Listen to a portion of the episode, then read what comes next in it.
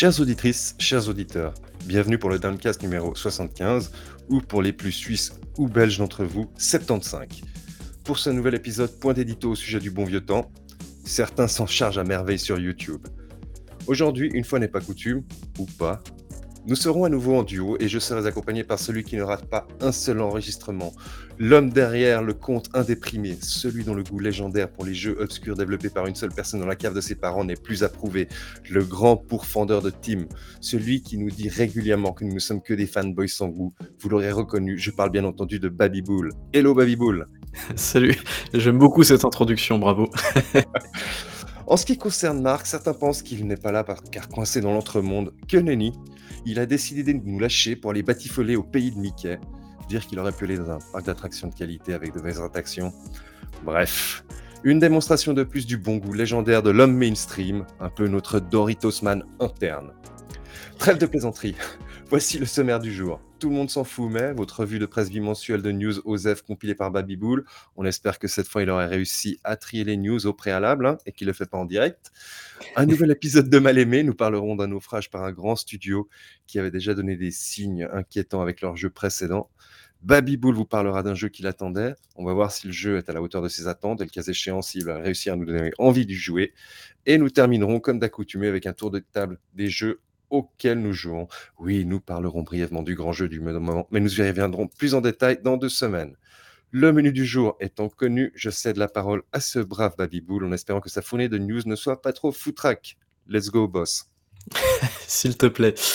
Allez, donc du coup, j'ai décidé de faire un petit peu plus condensé au niveau des news. Alors n'oublie pas de changer les titres également. Voilà, petit, petite information est parfait. Oh là là, quelle synchronicité incroyable.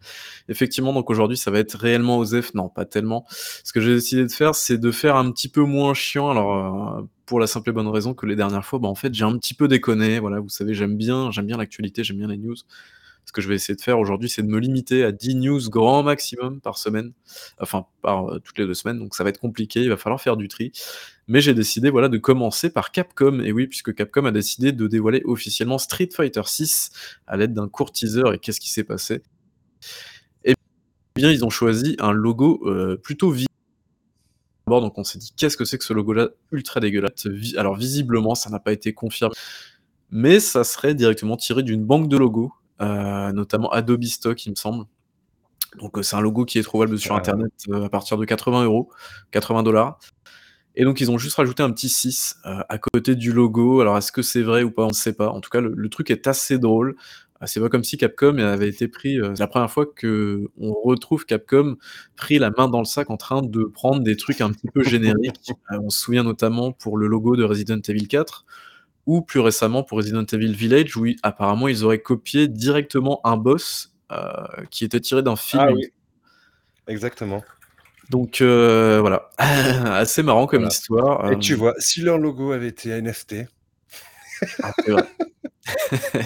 c'est vrai. que ça aurait pu être très très marrant, mais bref, on s'en fout ou pas de ça?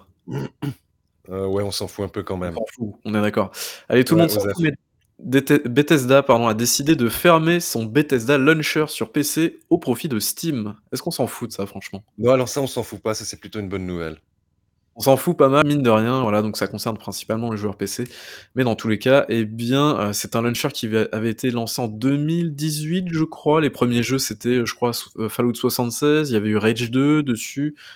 Euh, et puis bon, bah, on s'est assez vite douté que personne n'adopterait le launcher parce que c'était un petit peu la mode à l'époque. Il y a Epic qui arrivait un petit peu derrière aussi. Donc voilà, c'est un petit peu le bordel, mais bon. Quitte à fermer des launchers, j'aurais préféré que ça soit celui d'Epic. Mais bref. mais s'il ne devait en rester qu'un, ce serait celui de GOG. Tout à fait. Mais bon, eux, c'est pareil, tu vois. Euh, bon, je veux pas être méchant, mais c'est vrai que l'année 2021 pour GOG, ça n'a pas été incroyable non plus. Tout à fait. Euh, bon, voilà. Euh, j'espère en tout cas que ça va bien se passer. Euh, et donc euh, voilà, pas, de souci dans tous les cas. Voilà, si vous aviez des jeux sur le Bethesda Launcher, vous pourrez les transférer sur Steam. Donc voilà, a toute une procédure sur leur site et tout ça, tout ça. Tout le monde s'en fout, mais Shadow Warrior 3 a été lancé en Day One, donc ça c'est très important dans le service, le PlayStation Now. Donc c'est la première fois qu'on voit ça dans le service. Donc le PlayStation Now, pour information, c'est le C'est le, service d'abonnement de chez Sony sur PlayStation 4 et 5. Et donc là, ce qui s'est passé, c'est que eh bien, Shadow Warrior 3 a été lancé. Donc euh, c'est un jeu tiers, hein, c'est pas un jeu Sony, mais un jeu tiers qui a été lancé donc le jour de sa sortie. Euh, si vous êtes abonné au service, eh bien vous pouvez accéder directement au jeu. Donc c'est une première pour le service. Est-ce que ça augure euh, quelque chose pour la suite? On ne sait pas. On n'a pas d'informations, même si des rumeurs nous indiquent très clairement que eh bien le service serait en pourrait très bientôt revenir sur le devant de la scène avec certainement un changement de nom et puis un rebranding euh, au niveau aussi de comment dire des, des tiers, euh, c'est-à-dire au niveau de l'offre quoi, tout simplement un- une actualisation. Ouais, voilà. Donc euh, est-ce qu'on s'en fout de ça ou c'est une Non, on s'en fout pas tellement. On s'en fout pas tellement, c'est intéressant.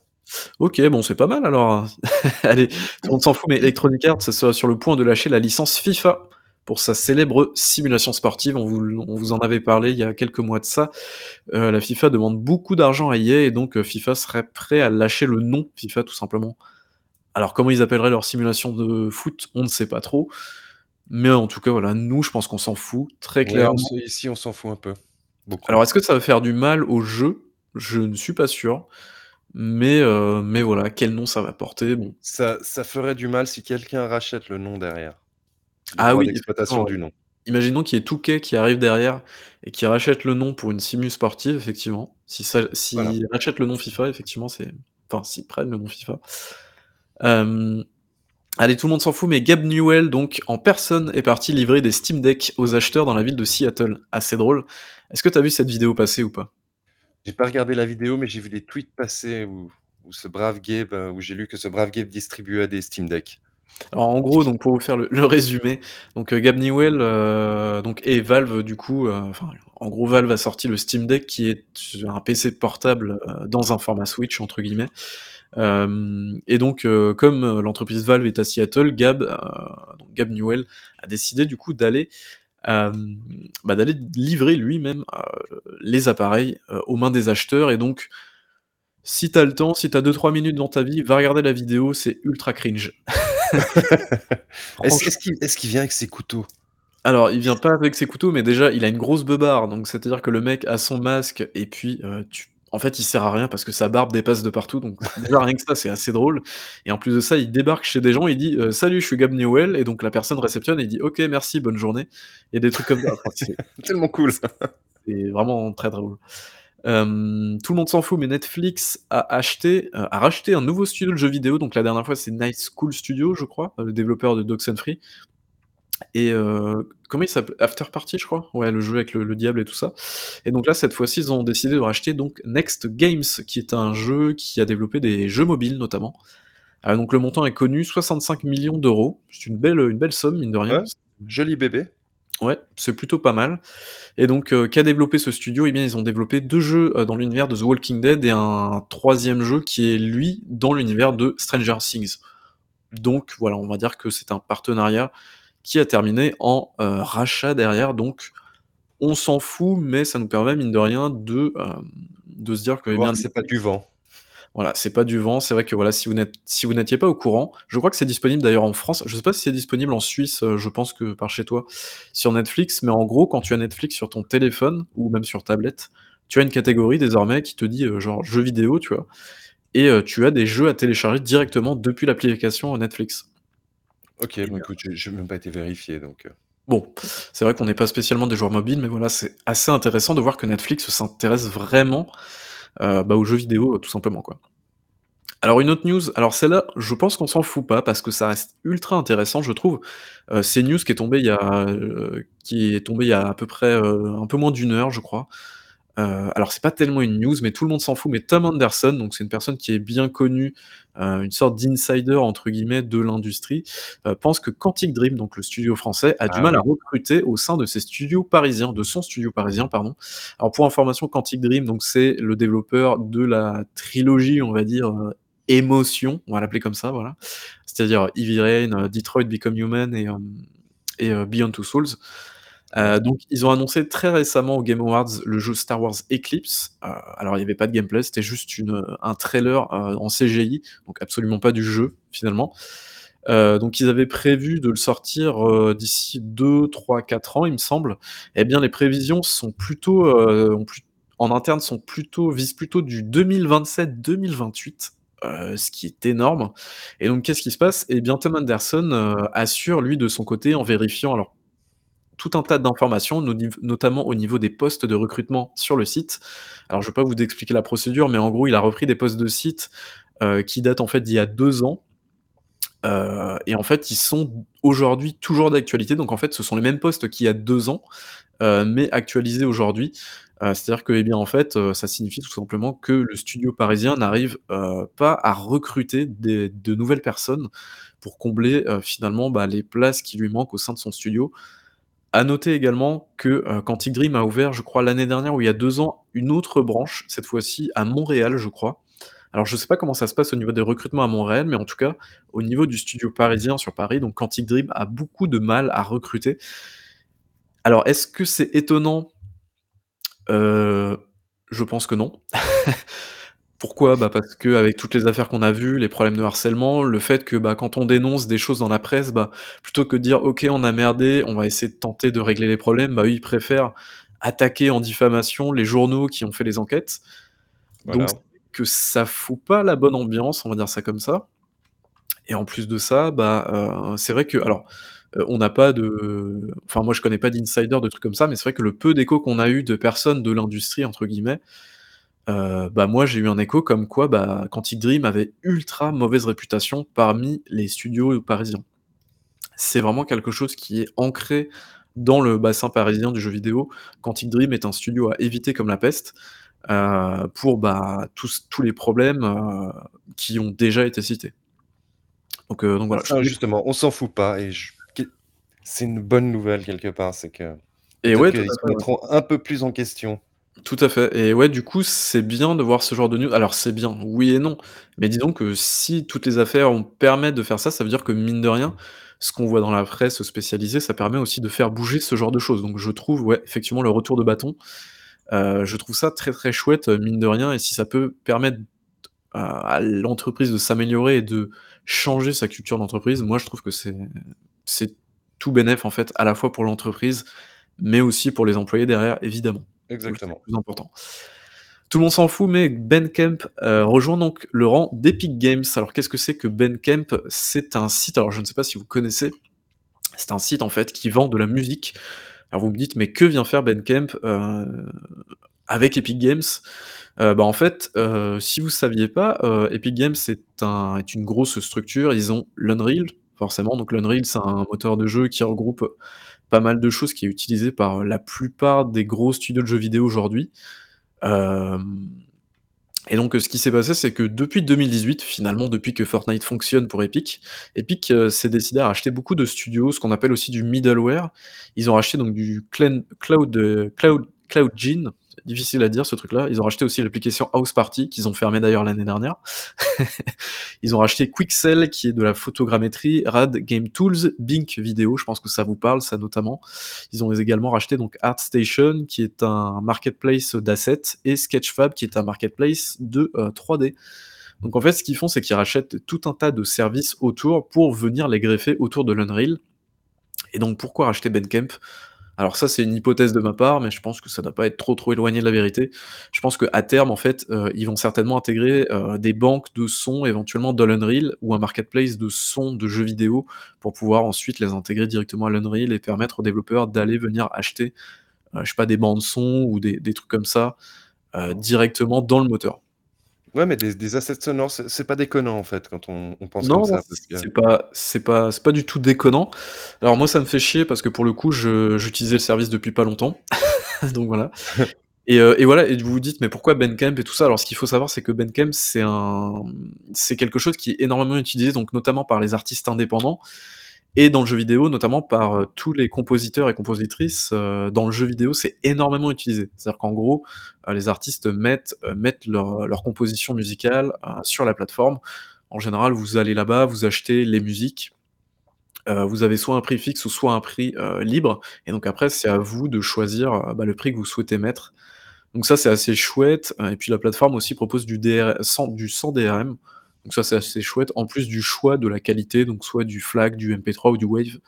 Donc excellente plateforme et malheureusement, c'est tombé aux mains d'Epic.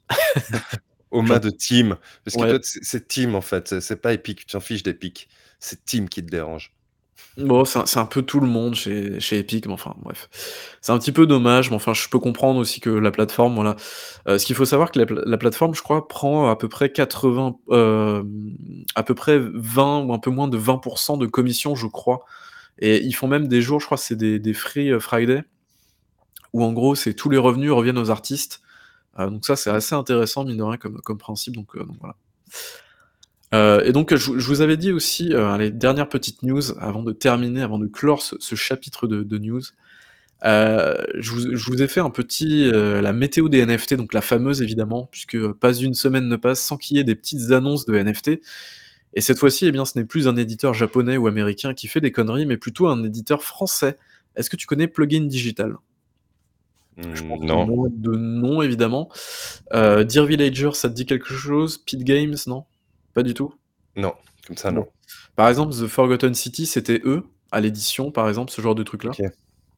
Euh, et, bref, dans tous les cas, donc c'est un petit éditeur français, une sorte de label en fait, enfin avec deux trois labels à côté.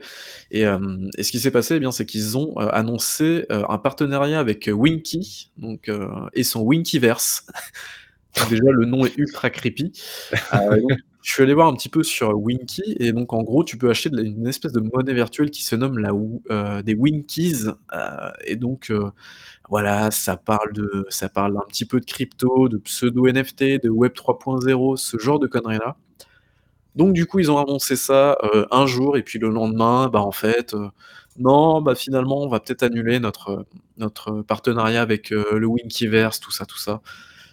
Bon, voilà, ils ont tenté à peu près comme tout le monde. Donc aujourd'hui, ce qu'il faut bien se dire, c'est que toutes les personnes qui tentent, euh, c'est juste qu'elles tentent, elles savent très bien ce qui va se passer derrière, mais elles tentent au cas où ça passe. Voilà, c'est tout simplement ça. Donc non, c'est pas Osef ça, parce que ça nous fait rire. Non, mais c'est marrant, mais c'est marrant, mais c'est désespérant aussi à la fois. C'est un peu fatigant. c'est un peu des ce sont un peu des forceurs. Tout à fait. Non, mais très clairement, c'est ça. Euh, et donc euh, voilà, la chronique est terminée. Mais je, te félicite, Baby Bull. Tu, as été euh, extrêmement concis et précis dans, tes news et c'était tout à fait apprécié et appréciable. Et je pense que tout le monde apprécie, saura apprécier le travail que tu as fourni. Nous allons donc passer à. C'est déjà le sixième épisode de Mal aimé. On, a, on a été constant sur. Incroyable enfin quelque chose qu'on continue. Qu'est-ce que c'est que ce sous-titre Sous l'exo, l'amour. Donc, ne, ne sait pas de quel jeu je vais parler. Donc, on va, on va commencer gentiment. Euh, donc, aujourd'hui, je vais vous parler d'un jeu qui, sur le papier, avait tout pour réussir, que ce soit en raison du type de jeu qui était tout à fait dans l'air du temps, ou en raison du studio qui le développe. Un grand nom. Un grand nom. Et, et en fait, on avait quand même quelques signes un peu euh, inquiétants de la part de ce studio, mais, mais bref, c'est pas important. Mais de quel jeu s'agit-il? Alors, on va faire un peu chronologiquement. Le, jeu a été officialisé le 10 juin 2017, durant euh, le 3, lors de la conférence d'un gros éditeur. Cette première annonce a été faite par un trailer.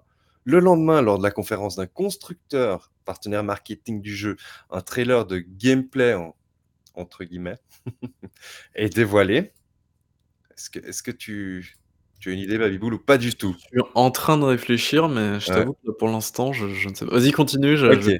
Donc, le jeu est annoncé pour une sortie sur PC et console, PS4 et Xbox One, et subsidiairement PS4 Pro, Xbox One X en version améliorée pour 2018 sur le moteur interne de l'éditeur. Selon son développeur, le jeu s'inscrit dans un type de science-fiction particulier, la science fantasy. C'est surtout pour le démarquer en fait des, productions précédentes du studio. Quoi qu'il en soit, en janvier 2018, le jeu est repoussé à 2019.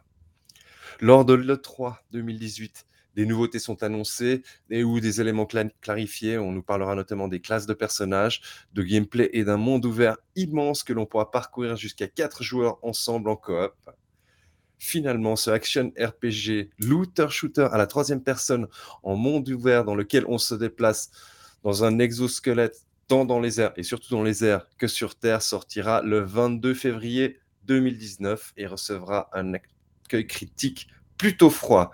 Est-ce que tu sais de quoi, de qui je vais parler, Babybull Ah bah oui, Anthem, non? Ah oui. Exactement.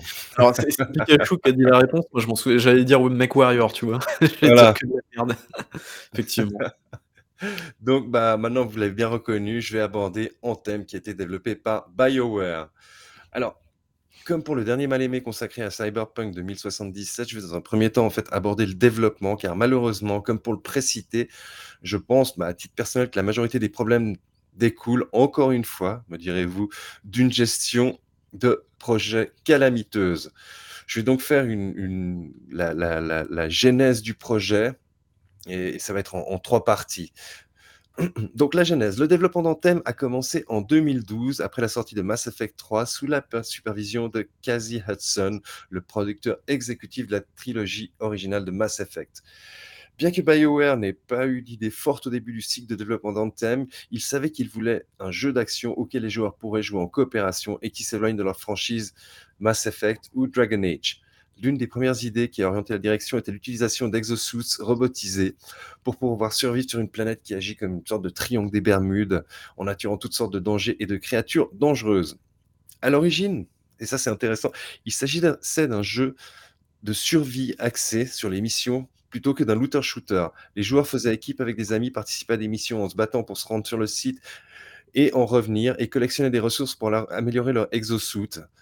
Tandis qu'en coulisses, BioWare avait prévu en fait de, de déclencher divers événements mondiaux afin de surprise, surprendre les joueurs. Pardon. Vers le mois d'août 2014, Hudson a estimé que l'équipe de BioWare Edmonton était suffisamment bien, bien dotée pour continuer sans sa supervision et il a quitté BioWare.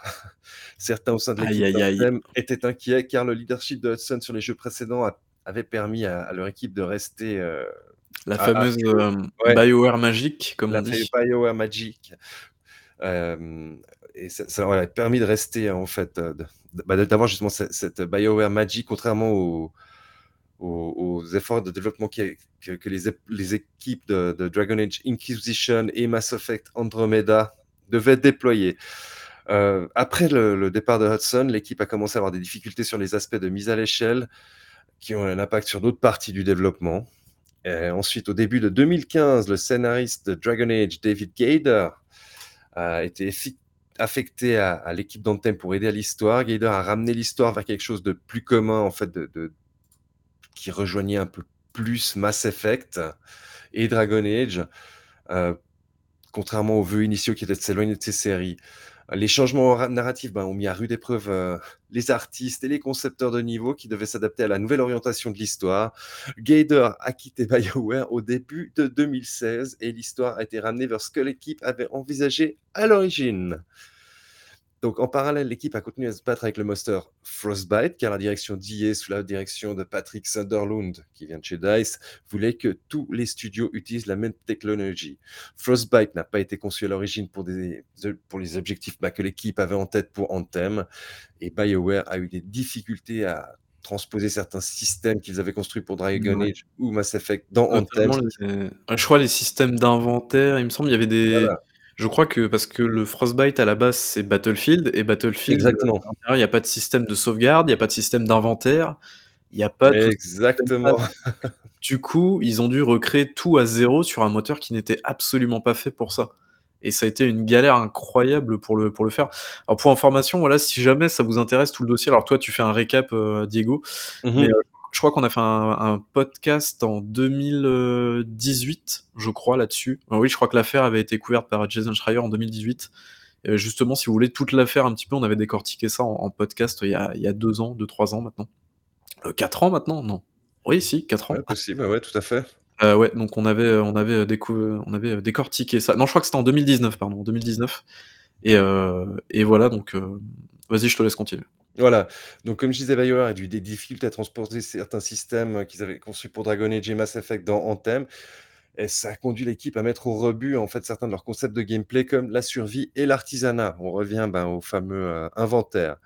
Ensuite, une partie de l'équipe de BioWare qui connaissait Frostbite a été déplacée pour soutenir la série FIFA en 2013, lorsqu'ils sont passés ben, aussi pour FIFA euh, au Frostbite Engine, et ce qui a laissé moins de personnes sur Anthem? Quatre ans après le début du développement, les développeurs se sont inquiétés du fait qu'Anthem n'était pas prêt d'atteindre les étapes finales de production et ils étaient confrontés au même problème de mauvaise gestion de projet que Dragon Age Inquisition et Mass Effect Andromeda. Car, en fait, bah, comme souvent dans ce genre de cas, euh, peu de décisions concrètes étaient prises par les concepteurs principaux. Donc, bien qu'ils aient essayé de se distancier du jeu de Destiny, euh, Destiny de Bungie, bah, des éléments de, ce jeu, notamment en ce qui concerne les aspects de, looter-shooter, ont commencé à apparaître dans le gameplay d'Anthem. On est d'accord que le modèle principal d'Anthem, c'était un Destiny, c'est ça hein? Ouais, mais à la base, c'était pas ce qu'ils voulaient faire. À la base, ils voulaient faire un, jeu de survie. Oui. Oui, mais je veux dire, après, une fois qu'ils ont changé l'orientation du jeu, le, ouais, le modèle qu'ils ont choisi de suivre, c'était Destiny, quoi. Exactement. Donc là, on va passer à la deuxième partie, en fait, du développement. C'est les changements juste avant la sortie. Juste avant, euh, vous comprendrez pourquoi. Donc, entre 2016 et 2018, plusieurs événements ont forcé de nombreuses décisions dans la conception finale d'Anthem. En fait, il y avait une tradition interne qui voulait que les équipes fournissent au personnel une démo de, leur projet en cours pour jouer et tester pendant les vacances de Noël. Et en 2016, ce fut le tour d'Anthem.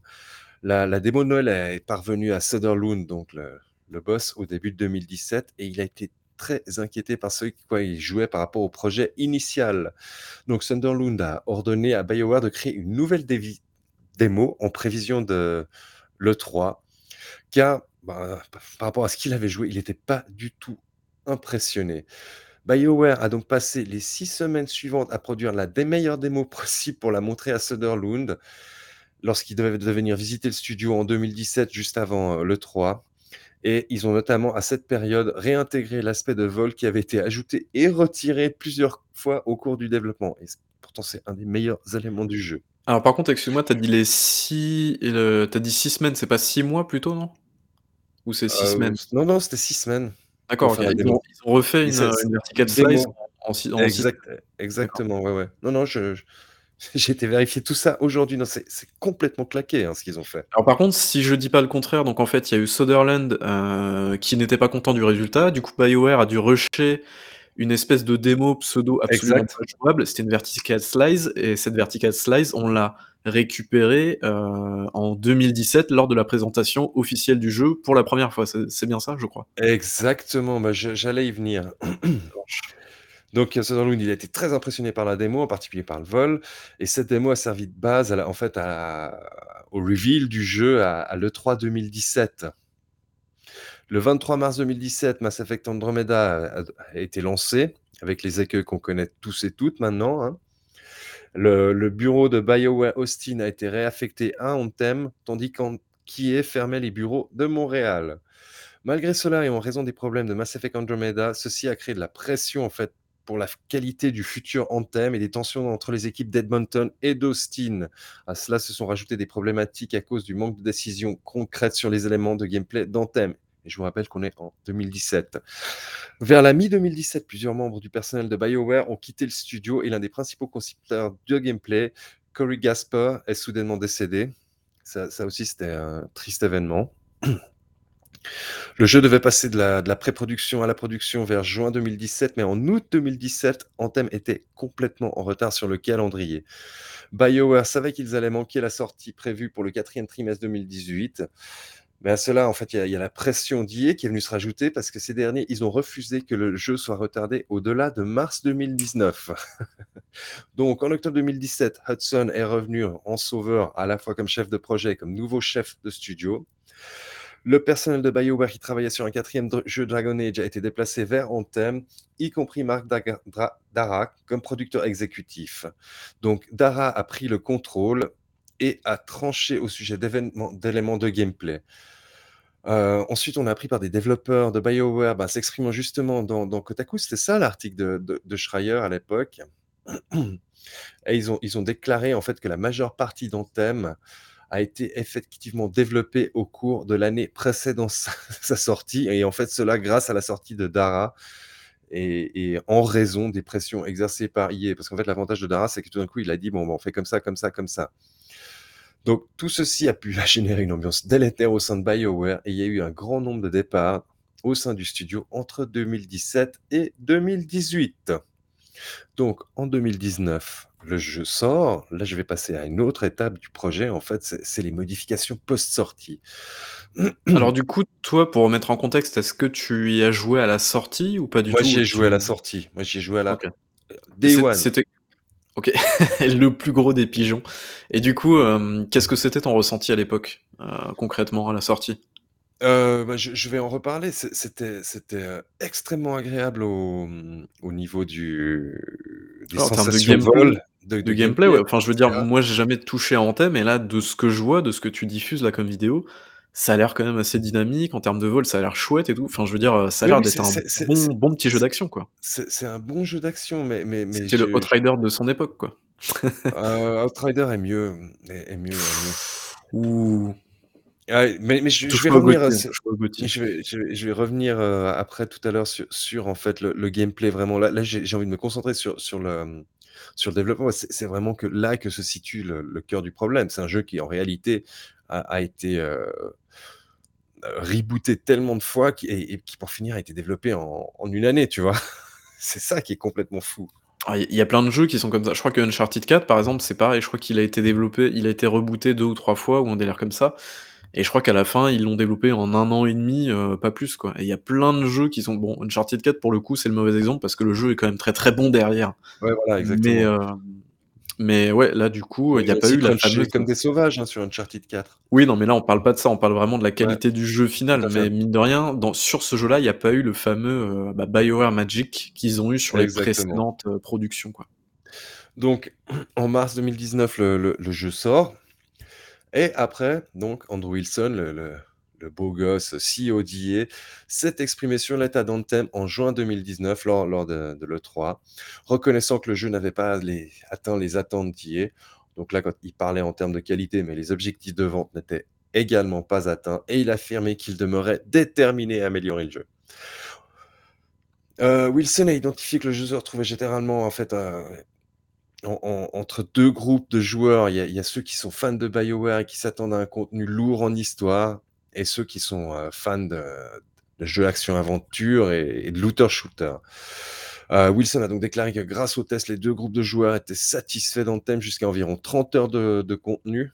Ouais, je crois que c'est à peu près ça, je pense que en fait, c'est la campagne solo. Mais qu'ensuite le le le jeu avait un public divergent, bah, les les fans de BioWare étaient déçus par le manque d'histoire. Heu et donc Wil Wilson pensait que BioWare pourrait évoluer pour trouver des moyens de répondre aux attentes des 2 groupes de joueurs et pour améliorer Anthem sur le long terme. En août 2019, après plusieurs mois de retard, BioWare a publié le 1er acte du contenu post-lancement d'Anthem baptisé Cataclysme. 2 autres actes ultérieurs étaient prévus. En septembre 2019, BioWare a annoncé que les plans pour les actes restants avaient été abandonnés et qu'ils allaient plutôt fournir des mises à jour saisonnières, donc s'inspirer un peu de, de ce qui se passait à côté, afin d'améliorer les problèmes fondamentaux du jeu.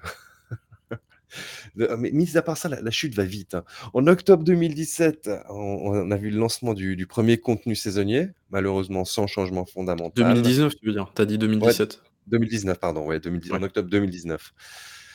Et ensuite, dans une mise à jour du blog en février 2020, BioWare a déclaré qu'il mettrait fin aux mises à jour saisonnières, car il cherchait à redémarrer le jeu, ce qui nécessitait une réinvention substantielle du jeu de base.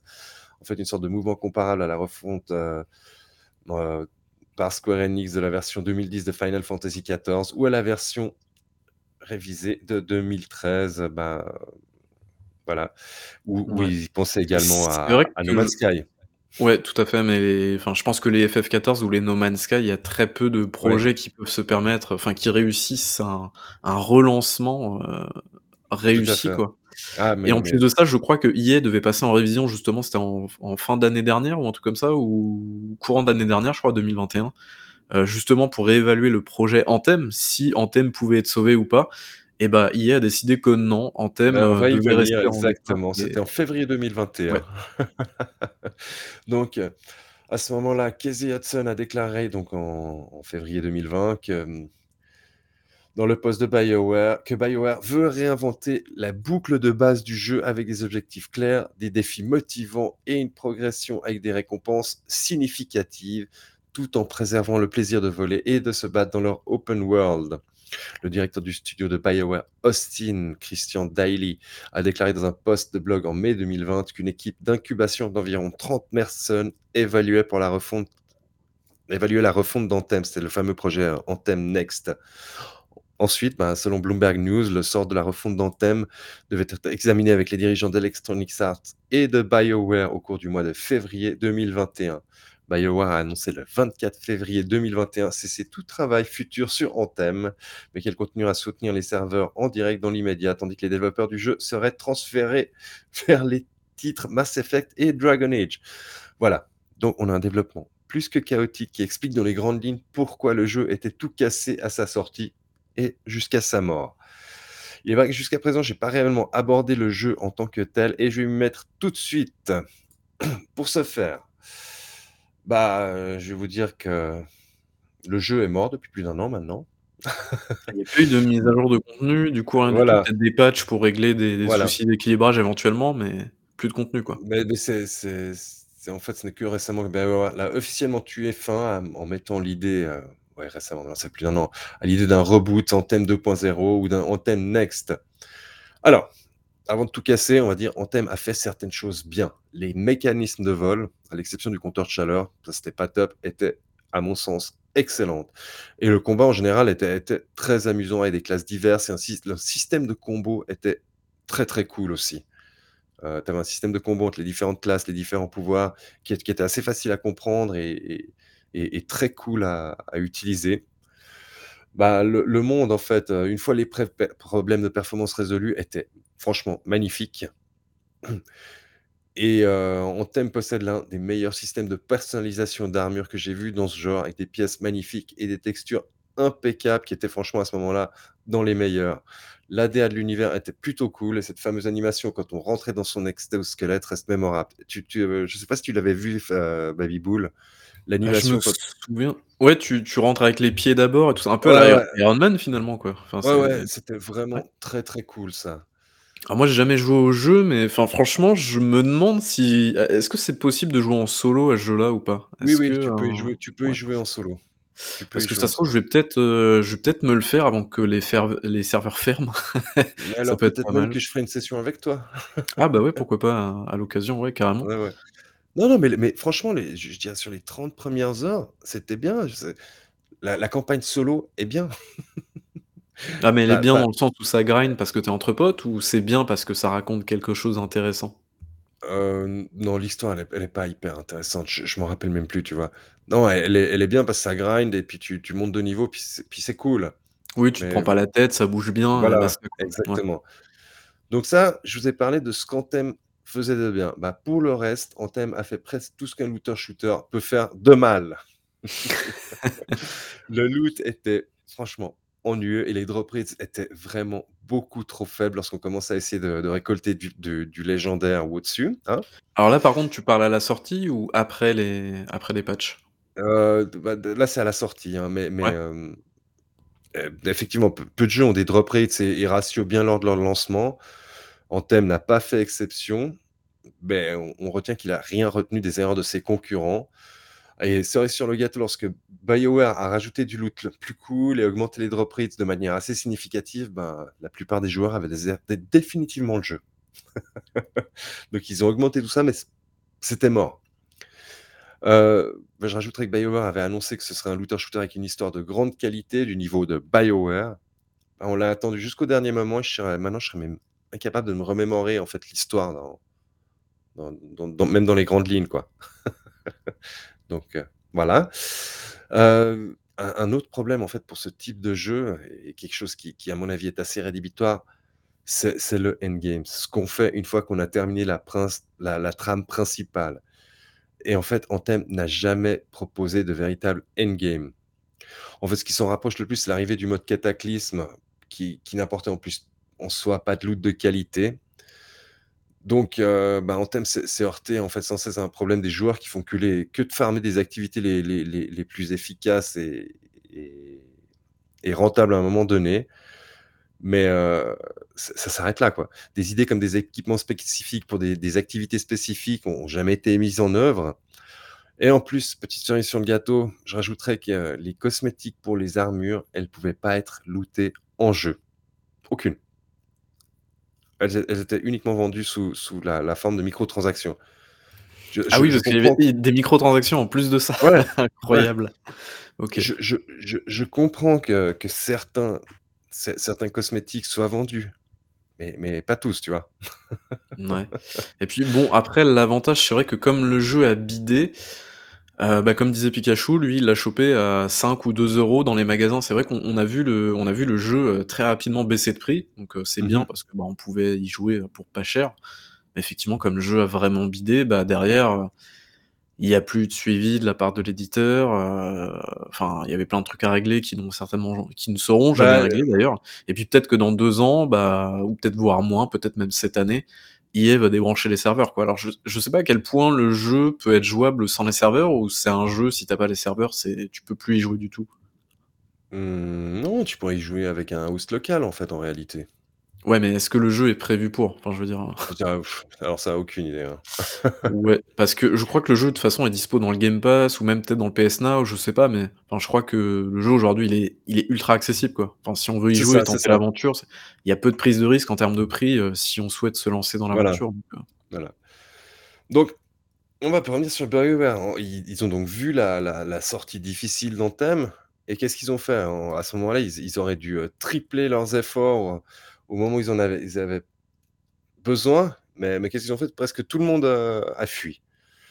Les, personnes les plus haut placées ont quitté la société ou sont partis travailler sur d'autres euh, projets comme Dragon Age ou Mass Effect. Mais un, jeu comme Anthem, à l'instar de Destiny, Borderlands, Diablo ou Warframe, en fait, a besoin d'énormes équipes pour le soutenir après le lancement. Après les corrections initiales, en fait, ce qui s'est passé, c'est que plus en plus de personnes sont parties, puis ils ont lancé, l'idée d'un reboot, mais il y avait une équipe de 30 personnes qui était potentiellement chargée de la réaliser, ce qui est ridicule. À titre de comparaison, il s'agit de types de projets où un studio, ben, ben, comme, Bungie approche les 1000 employés, la plupart concentrés uniquement sur Destiny.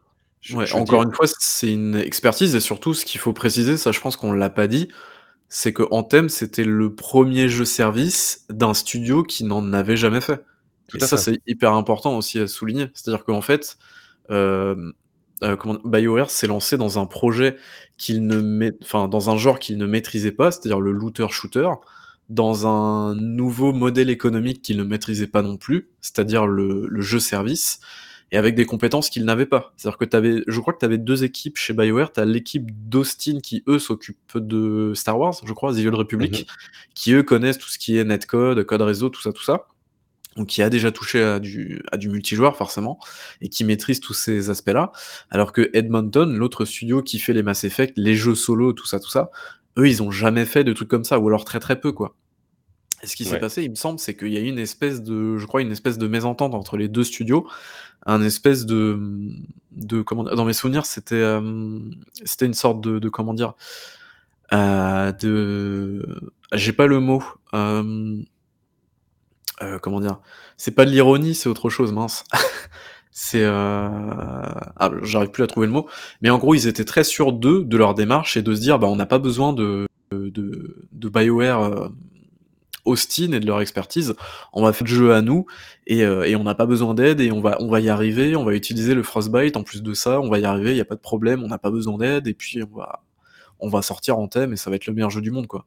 Et il me semble qu'il y avait eu un petit peu cet aspect-là dans le développement du jeu, ce qui a fait que bah en fait euh, ils se sont totalement plantés parce qu'ils n'avaient pas l'expertise, ils n'avaient pas le recul, ils n'avaient pas les compétences et, euh, et, du coup ça a donné bah, l'accident industriel qui a été en thème quoi. Ouais, voilà. Donc, bah, en fait, en réalité, l'idée d'un reboot n'a jamais eu de sens. Euh, si Anthem voulait faire un grand renouveau, bah, du type No Man's Sky, ils auraient dû s'y engager avec force et immédiatement. Laisser le jeu s'éterniser avec une petite équipe, euh, bah, dépassée n'aurait jamais permis de faire quoi que ce soit d'important et en fait, c'est exactement ce qui s'est passé. Euh, à titre personnel, j'avais un peu d'espoir, que que Next existe afin que les développeurs puissent rendre honneur à ce jeu qui, s'il avait été suivi correctement, aurait pu rencontrer un, certain succès sur la durée, notamment grâce à, son esthétique et sa direction euh, artistique assez marquée. Donc, euh, comme, je le disais un peu en introduction, il s'agit donc bien d'un jeu qui avait initialement d'excellentes intentions, avec un, début de boucle de gameplay sympathique, mais aucun studio soit n'est est, est capable de pondre un excellent jeu en un peu plus d'une année. Et si vraiment EA et BioWare avaient voulu faire suivre thème, ils auraient dû mettre les moyens tout de suite et pas regarder le projet s'effondrer. Aujourd'hui, nous parlons, ben, BioWare a, a, cessé de suivre le jeu, les serveurs sont encore en ligne, mais le nombre de joueurs actifs journaliers est en dessous de 20. J'ai été vérifié aujourd'hui. Ah ouais, ah. chaud. Bah après, c'est que sur Xbox, il y a peut-être plus de joueurs, euh, peut-être euh, d'autres joueurs aussi sur d'autres plateformes, sur PC, sur PlayStation. Ouais, C'était mais... assez global, hein, parce que j'avais. Ah ouais, euh, ouais, ouais.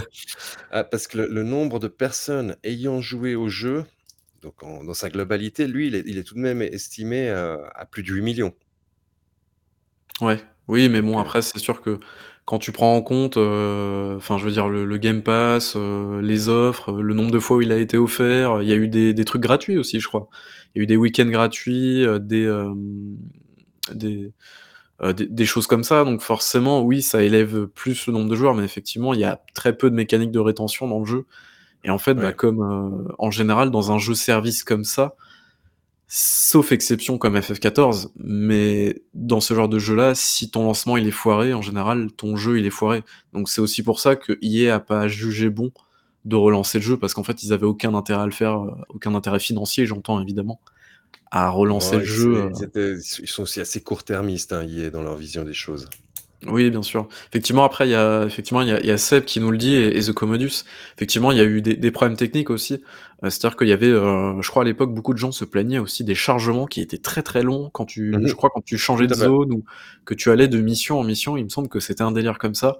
Tu passais dans des espèces de gros tubes, un truc comme ça, pour euh, charger l'autre zone d'après. Et apparemment, les chargements étaient euh, infernaux, quoi. Ouais, voilà. Donc moi, j'ai juste envie de dire, euh, pour ce jeu, bien joué les gars. Un, bel exemple hein, de management à suivre. Mais, mais c'est vraiment un jeu, je... encore, que j'aurais voulu aimer.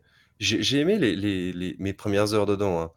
Il, il, avait une belle plastique, etc. Mais, mais typiquement, c'est le genre de jeu où il faut qu'il y ait un endgame. Et, et, quand tu y joues beaucoup, en plus, tu te rendais compte que les armes, les, différentes, les différences de DPS étaient minables entre les premières armes. Tu pouvais terminer le jeu avec ton arme initiale. Ah oui, effectivement, pour un ouais. looter-shooter, c'est pas terrible. Voilà. gros problème d'équilibrage, effectivement. Mais oui, et puis t'avais pas d'impression de... Dans un bon looter-shooter, il faut que tu sentes ta, ta montée en puissance. Mais, mais là, tu, tu, la sentais pas tellement, tu vois. Voilà. Ouais, ouais c'est dommage, en plus, euh, enfin visuellement, ça a l'air très chouette. Et puis ouais, au niveau du design des armures, par exemple, enfin les armures ont de la gueule, je trouve. Donc, euh... Ah, complètement, complètement. Ouais. C'est ouais, dommage. Une vraie hein. réussite. Un voilà. beau gâchis, Donc, du coup. un beau gâchis. Et, et là, on comprend qu'il soit mal aimé. Il, il mérite d'être mal aimé, mais il aurait pu être aimé dans un autre cas. Bah, merci, écoute, pour ce, ce mal aimé. Je m'y attendais pas, effectivement. Je, je, ne savais plus que ce jeu existait, tu vois. Et tu m'as donné envie de, de peut-être me lancer un jour dans le truc avant que les serveurs ferment un jour. Donc euh, pourquoi pas, écoute. Hein. Pourquoi pas se faire un stream aussi, ça peut être. Ouais, ça peut, ça être, peut être sympa. Eff effectivement, effectivement. On va donc passer au, test du jour élaboré par ce brave Baby Bull. Baby Bull, je te cède la parole. Tout à fait. Alors euh, du coup, euh, je vais vous parler aujourd'hui de Shadow Warrior 3 et donc je vais passer en mode un petit peu n'est et n'est pas, donc euh, qui est qui est devenu un petit peu, je pense, notre façon de tester les jeux. C'est un plutôt bon moyen, je trouve, pour cerner un jeu vidéo. Euh, notamment pour le tester de fond en comble. Alors bravo, tu as commencé par les, les options, t'inquiète pas, ça va venir. le truc le moins fun du monde. Donc voilà, j'ai testé la version PC. Donc Shadow Warrior 3, qu'est-ce que c'est? Eh bien, c'est la digne suite entre guillemets de Shadow Warrior 1 euh, et 2, tout simplement. Donc le reboot de 2013, puis l'épisode numéro 2 de euh, 2016. Alors ce qui est drôle, c'est que du coup, Shadow Warrior 3 n'est pas donc euh, le même jeu que Shadow Warrior donc euh, de 2013 et Shadow Warrior 2. Pourquoi? Eh bien parce que c'est quelque chose que j'ai remarqué, euh, aucun des, des, trois jeux n'est le même. Donc ça c'est quelque chose qui est assez intéressant, mine de rien, dans une trilogie en général, on a une sorte de continuité dans on a une sorte de continuité en général, donc tu as le premier épisode qui pose les bases, ensuite le deuxième qui s'améliore et le troisième qui conclut l'arc narratif, tout ça, tout ça. Bah là, en fait, ce qui est assez étrange, c'est que bah, le premier jeu, euh, c'est un jeu qui se, qui se, qui s'articule autour d'un, comment dire, euh, autour d'un truc un petit peu plus euh, survival, survival, horror, je vais y arriver, euh, notamment dans son ambiance et tout ça, on est dans le noir globalement, il y a des démons un peu vénères et tout ça, alors que le 2, en fait, il prend une direction totalement opposée, puisque c'est un looter-shooter à la Borderlands, donc à l'époque, on s'est dit mais qu'est-ce que c'est que ce bordel? Et le 3, en fait, ce n'est pas un espèce de, ce n'est pas un espèce de jeu solo comme le premier, euh, ou euh, avec une ambiance horrifique. Euh, ce n'est pas un looter-shooter en coop comme le deuxième, mais c'est plutôt un arena shooter. Et déjà, à, la Doom donc. Alors, je vais y venir. justement, c'est mon point suivant. mais justement, c'est assez étrange. Déjà, les trois jeux, non. alors, je dis pas qu'ils n'ont rien à voir, évidemment. Mais euh, c'est vrai que les trois jeux sont vraiment limite des types un peu différents, donc ça, ça c'est assez drôle à, remarquer, je trouve. Et effectivement, bah, comme tu le disais, eh bien Shadow Warrior 3 n'est pas Doom 2016. C'est vrai que il serait assez simple de les comparer tous les deux, euh, puisque eh bien euh, c'est un petit peu le même type de gameplay, donc c'est-à-dire qu'on arrive dans des arènes, il y a des ennemis, on les tabasse et puis on passe aux zones suivantes avec des phases de plateforme entre. Euh, je crois que c'était dans Doom Eternal notamment. Alors pour information, j'ai fait aucun des Doom euh, récents. Euh, Doom 2016 et Eternal, je les ai pas du tout fait. Donc je sais pas du tout ce que ça donne. Mais, mais, voilà, pour information, je pense que c'est à peu près ça. Je crois notamment dans le Doom Eternal, c'est à peu près ce qu'il y a. T'as des arènes, ensuite t'as les phases de grappin slash plateforme qui te permettent un petit peu de respirer entre chaque affrontement. Bah là, c'est un petit peu la même chose. et puis t'as des dialogues aussi entre. donc voilà. Alors, ce qu'il faut savoir aussi, c'est que Shadow Warriors, ce n'est pas un jeu qui est très très long. Pour information, j'ai mis 5 heures montre en main pour le faire, euh, crédit inclus. Donc c'est un jeu qui est quand même très très court, qui est quand même proposé à un tarif euh, prix fort de 45 euros. Bon, c'est pas non plus euh, c'est pas non plus le truc le plus malhonnête de la planète, mais voilà, si on prend le ratio, alors j'aime pas parler de ça parce que c'est pas spécialement c'est pas ce qui est spécialement pertinent. Mais euh, mine de rien, voilà, c'est pas 5 euh, heures, c'est on reste un petit peu sur notre fin à la fin, et j'aurais bien demandé ouais 3-4 heures de, de rab, il hein, y a aucun problème là-dessus. Alors Shadow Warrior 3, ce n'est pas un bon jeu à scénario. Alors malheureusement, euh, c'est vrai que, euh, notamment si vous avez fait le premier jeu, donc Shadow Warrior de 2013, le scénario était quand même mine de rien assez chouette, euh, parce qu'il y avait des petits rebondissements, il y avait toute une mythologie derrière avec des personnages qui étaient assez cool. D'ailleurs, il y a des personnages qui reviennent dans ce jeu-là, qu'on n'avait pas vu dans le deuxième épisode. Voilà, no spoil pour les gens qui souhaitent garder un petit peu la surprise. Mais, mais c'est assez chouette de revoir des personnages qui reviennent. Mais par contre, bah, en fait, le truc est très très rapidement expédié. La fin en deux minutes, c'est fini. Et, euh, et, merci, monsieur, dame. Et voilà, donc ça, c'est un petit peu dommage, sachant que dans le premier jeu, il s'était appliqué pour faire un truc comme assez chouette. Dans le deuxième, euh, le scénario était euh, vraiment un peu pourri. on va pas se mentir, il y avait quasiment pas de scénario, où c'était juste un prétexte, on va dire. Et là, vraiment, c'est encore un prétexte, c'est encore, c'est encore pire que dans le, dans le deuxième. Donc c'est un petit peu zéro pointé de, ce niveau-là, et c'est dommage quand tu vois ce qu'ils avaient fait au niveau du, 2013, quoi. Euh, je, vais, en parler après The Commodus, si tu veux, du deuxième, justement, je vais en parler dans le, tour de table à la fin, si tu veux. Euh, alors malheureusement, Shadow Warrior 3, dans ses affrontements, euh, il n'est pas tout le temps lisible. Alors je sais pas si vous voyez un petit peu à l'écran ce qui se passe, alors malheureusement c'est vrai que la qualité est pas ouf ouf, euh, si vous voulez, on a, hum, on a publié une, vidéo des 30 premières minutes du jeu sur notre chaîne YouTube, voilà, si vous voulez aller regarder un petit peu. C'est un jeu qui est assez bordélique. Euh, alors, pour, pour la simple et bonne raison qu'en fait, il y a beaucoup d'effets. Il y a beaucoup d'effets de sang, d'effets de, particules, quand il y a des explosions, de trucs comme ça. Donc c'est vrai que c'est pas un jeu, un jeu, qui est tout le temps lisible. Alors je pense notamment à un Doom. Je crois que Doom est ultra lisible, hein, si je dis pas de bêtises. Doom est extrêmement lisible. Ouais. Et à la différence que là, euh, des fois, dans, dans quand t'es dans l'action, c'est vraiment le bordel. Euh, alors tu t'y retrouves, euh, mais mais je trouve que c'est pas tout le temps lisible et t'as quand même la plupart du temps beaucoup beaucoup d'ennemis, mine de rien. parce que t'as, bah, quand t'as beaucoup d'ennemis, en fait, c'est le bordel, et quand tu les flingues, t'as du sang partout, t'as du gore, t'as des explosions et tout. Donc c'est pas quelque chose qui est, euh, qui est comment dire, euh, ouais, c'est pas un jeu qui est vraiment tout le temps lisible. Alors je dis pas qu'il est illisible non plus, mais des, des fois faut s'accrocher quoi. Et voilà, les derniers points négatifs du jeu.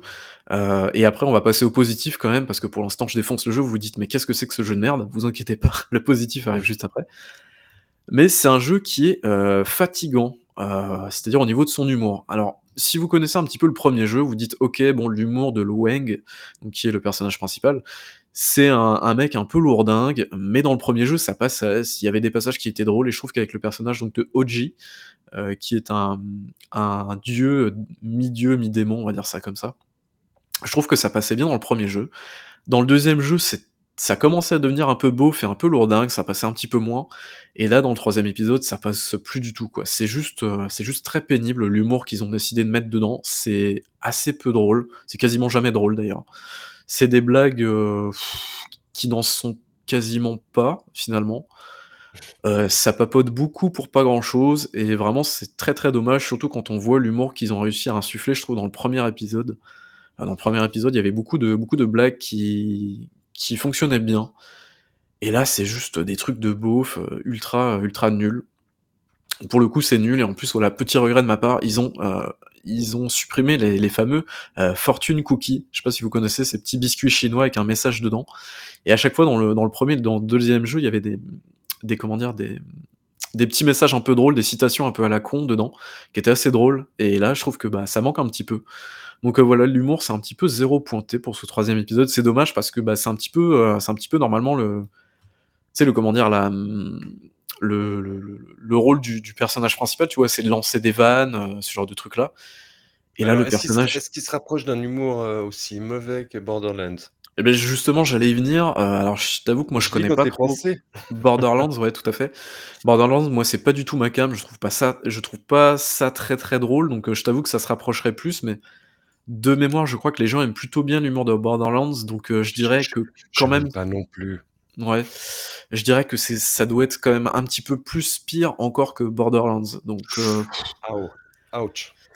Ouais et je te dis pourtant l'humour du 1er est vraiment chouette, le 2e ça commençait vraiment à être lourdingue et là le 3e c'est ça tombe vraiment à plat, quoi. Enfin les les 3/4 des blagues tombent à plat, il y a des il y a des des des trucs, des références sexuelles de merde, ça parle de Ah pipi super. caca de temps en temps et tout donc heu voilà quoi, c'est vraiment quelque cho on aurait pu clairement s'en passer, mais vraiment, vraiment. Donc ça, c'est vraiment dommage. Voilà, donc ça, c'est pour le négatif pour l'instant. Alors, c'est vrai que j'ai défoncé un petit peu le jeu, mais on va passer au positif quand même parce que, mine de rien, j'ai quand même pris beaucoup de plaisir sur ce ces 5 heures de jeu malheureusement qui étaient un petit peu trop courtes. C'est vrai que, eh bien, effectivement, Shadow Warrior 3 est un Doom-like. Et oui, c'est un Doom-like, heu, récent, un Doom-like de 2016. Ça, c'est assez intéressant parce que mine de rien, eh bien, on va arriver donc heu, comme je vous ai dit, la progression, donc c'est un jeu solo, couloir, heu et donc en fait, vous allez, heu, passer de, comment dire? De zones un petit peu de d'escalade et tout ça, de zones de plateforme et entre chaque zone de plateforme, vous aurez donc des petites zones, d'arènes comme vous voyez depuis tout à l'heure. En fait, des arènes qui sont souvent soit circulaires ou soit, heu, rectangulaires avec, heu, des aspérités au niveau du terrain, par exemple des des trous, heu, dans le vide, ce genre de trucs-là et au fur et à mesure, bah, vous allez avoir des ennemis qui vont spawn, respawn, heu et donc vous allez faire le tour des arènes, donc ça, c'est assez chouette mine de rien parce que, eh bien, heu et bien, il y a une certaine dynamique qui se met en place. Et heu et il y a un certain feeling qui est vraiment très, très bon. Alors voilà, si vous avez joué au précédent jeu, honnêtement, le feeling est toujours très, très bon. C'est-à-dire que vous avez un feeling notamment au niveau du katana, heu, qui est assez chouette. Alors petite, heu, petite chose au niveau du katana d'ailleurs, le katana était une arme principale, on va dire, dans les précédents jeux. Là, c'est plutôt une sorte, bah, un petit peu comme dans Doom, c'est plus un, une arme de poing. C'est-à-dire qu'en fait, vous avez une touche dédiée et finalement, c'est une sorte de coup de mêlée, heu, plutôt que vraiment une arme qui est dédiée, que vous allez pouvoir dégainer comme ça. Ça, c'est petite, petite chose à retenir à ce niveau-là. Shadow Warrior 3, c'est aussi un jeu avec quelques moments épiques. Alors c'est vrai qu'il en a pas énormément parce que déjà d'1 le jeu est assez court, heu, mais il a quelques bons moments de mise en scène, heu, qui est assez chouette, heu, parce qu'il y a un espèce de truc assez énorme au niveau de alors je veux pas vous spoil mais voilà, il y a quelques moments qui sont assez chouettes, au niveau des propositions. Alors malheureusement, c'est pas tout le temps, c'est pas tout le temps le cas, mais il y a 2-3 moments qui sont assez chouettes en termes, heu, en termes visuels notamment. Là, je parler des visuels surtout maintenant.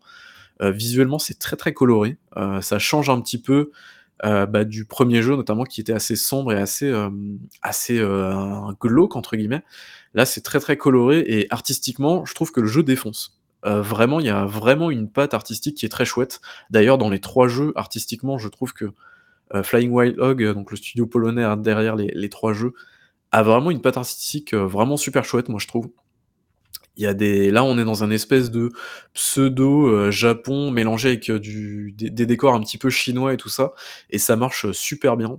En termes d'ambiance, c'est super chouette et là-dessus, rien à dire. Franchement, c'est c'est vraiment un régal pour les yeux, j'ai trouvé.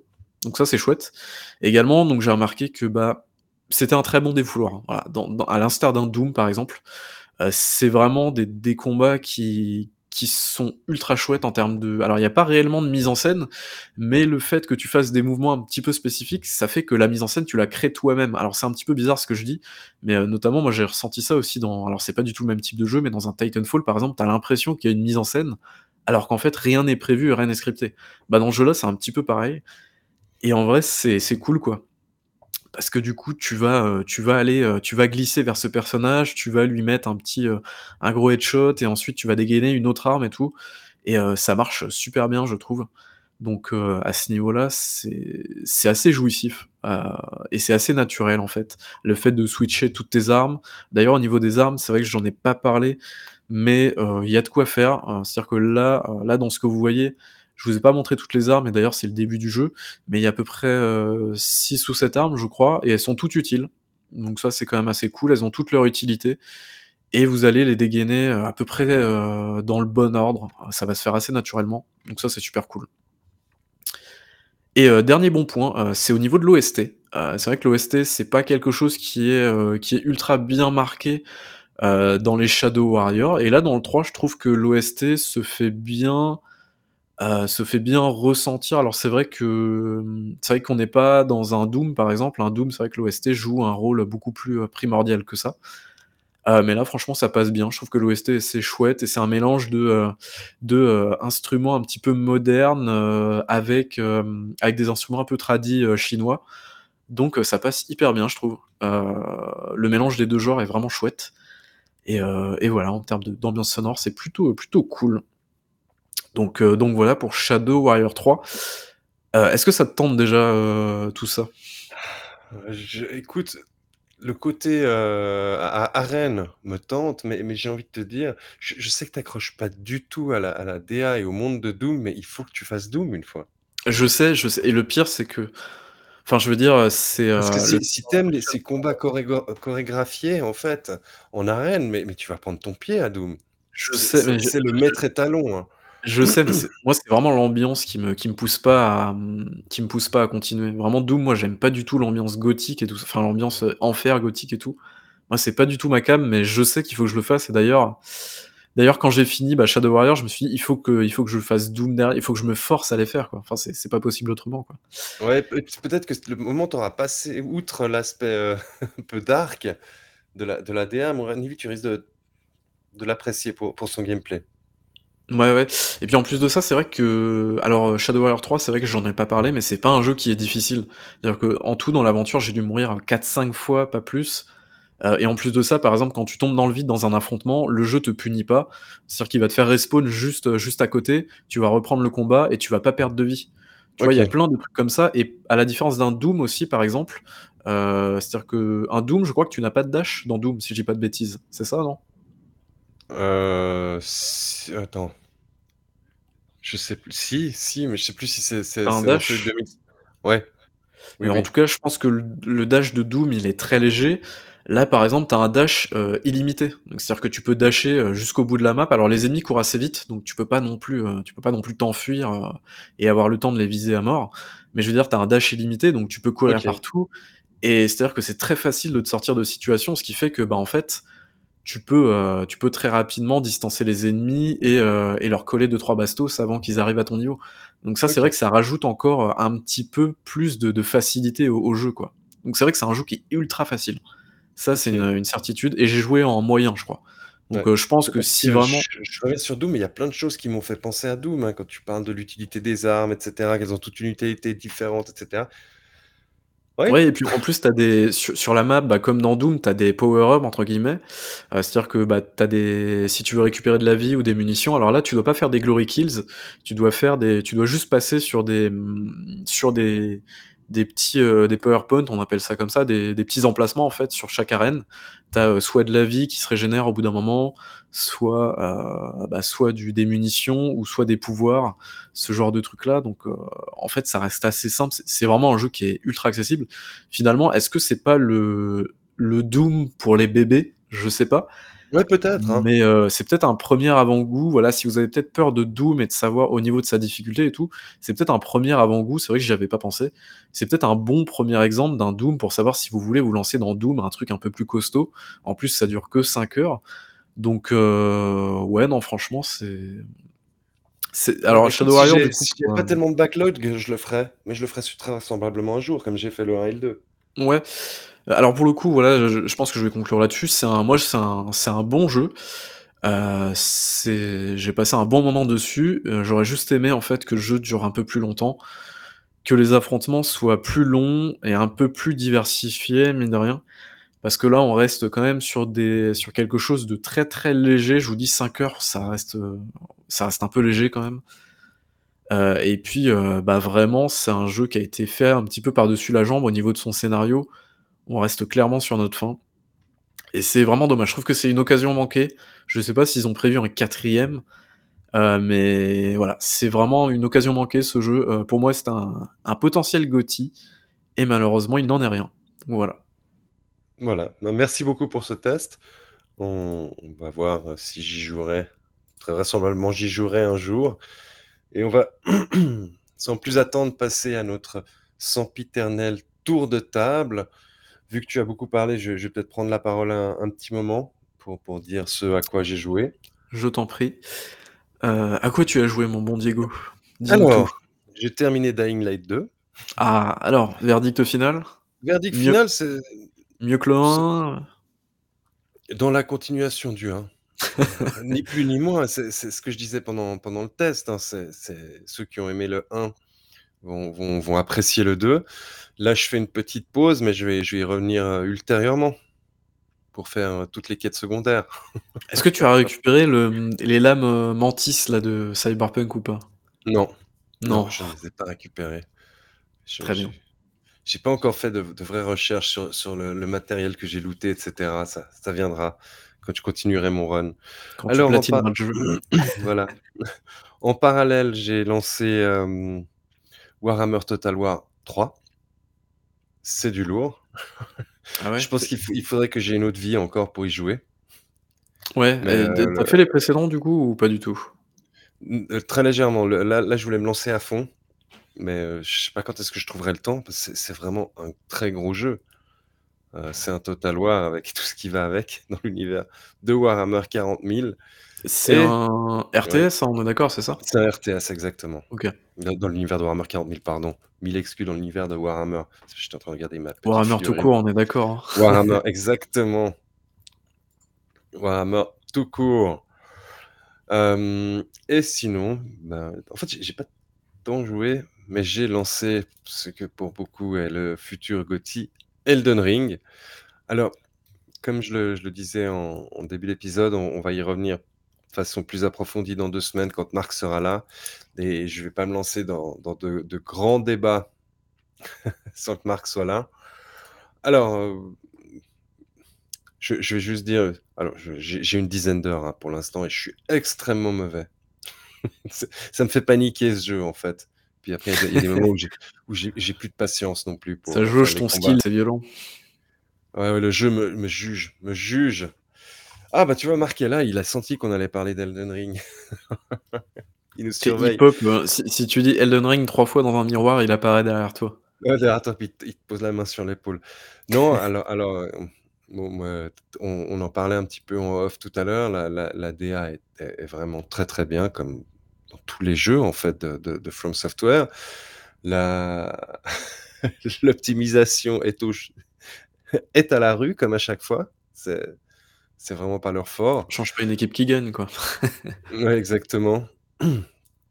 Elden Ring, le jeu de roulade, exactement. Alors après, heu, on en redébattra, mais de façon beaucoup plus plus longue avec Marc au au sujet de l'open world. Beaucoup de gens disent que que ça révolutionne l'open world. Moi, je dis non. Voilà. Aujourd'hui, je vais je vais pas en dire beaucoup plus, hein. Tu t'exposes à des problèmes, j'espère que tu es au courant. Mais je je mais mais je je l'assumerai tout à fait. Mais je mais je je suis pas en train de parler de la de la de la de la qualité du jeu, hein, en disant que ça ne révolutionne pas l'open world. C'est une révolution pour les les les les Souls-like d'être en open world, mais ce n'est pas une révolution de l'open world Et, et, sinon, ben, je, vais continuer à, y jouer, mais je pense que je vais mettre une éternité pour le terminer. En plus, il est long, je crois, il faut 30 ou 40 heures, un truc comme ça, je crois. Marc dit, il y a un avant et un après Elden Ring, n'en déplace orageux.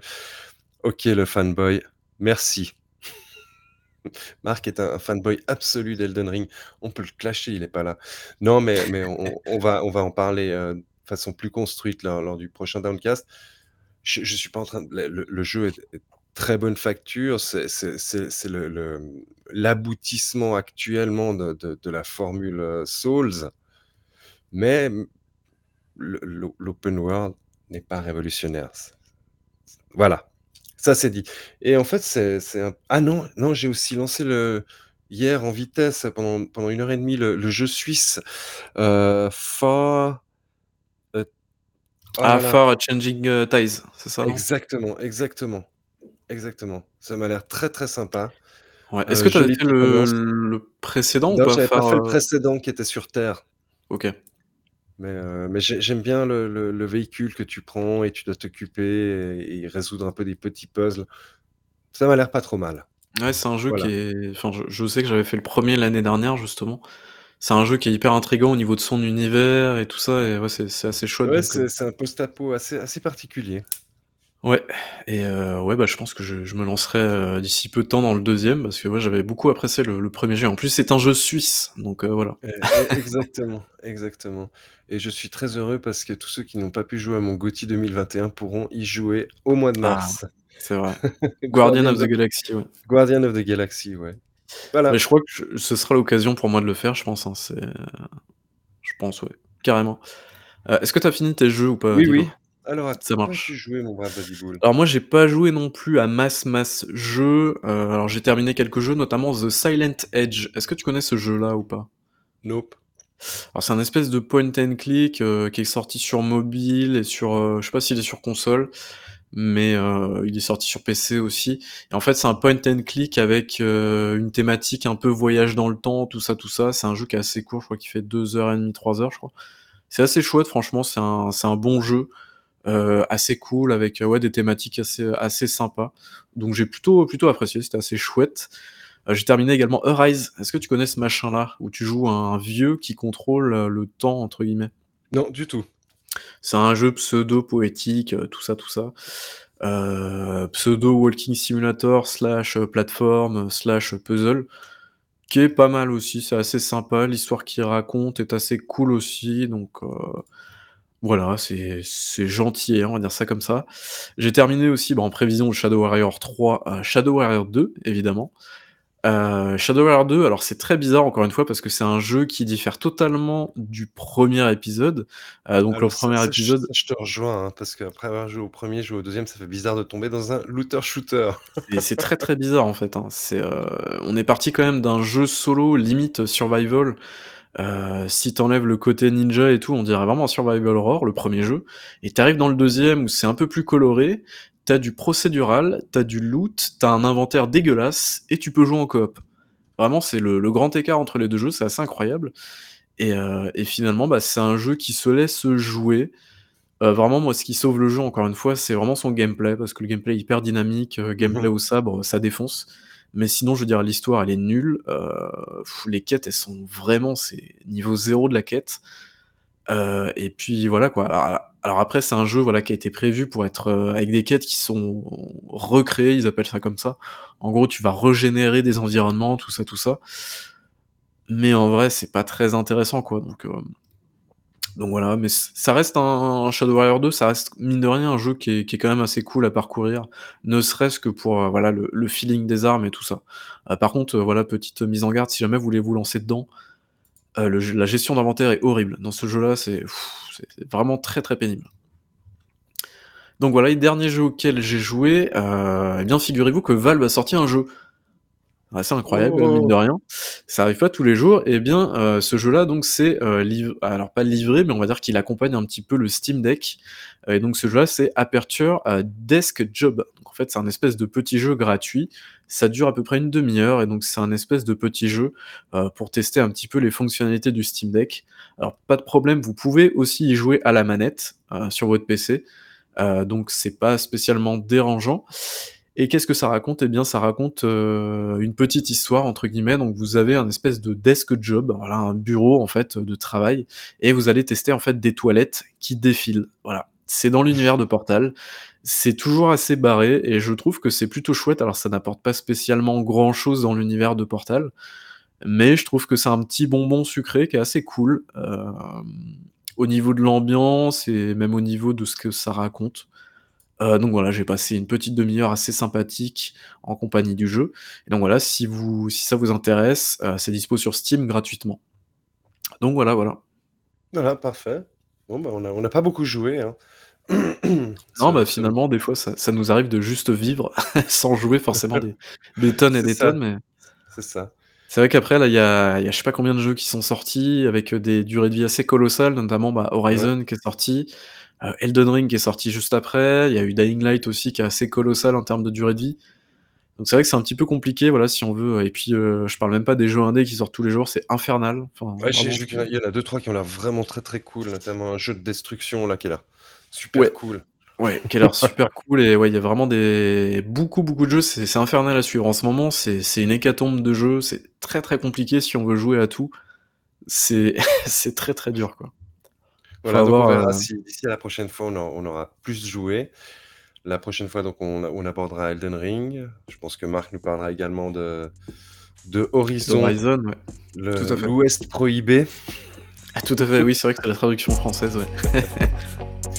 Quoi qu'il en soit, merci à toutes les personnes qui étaient avec nous ce soir et merci aux personnes qui nous écoutent en, en différé. Et on, on s'entend dans deux semaines. À plus. Ciao, ciao. Merci, ciao.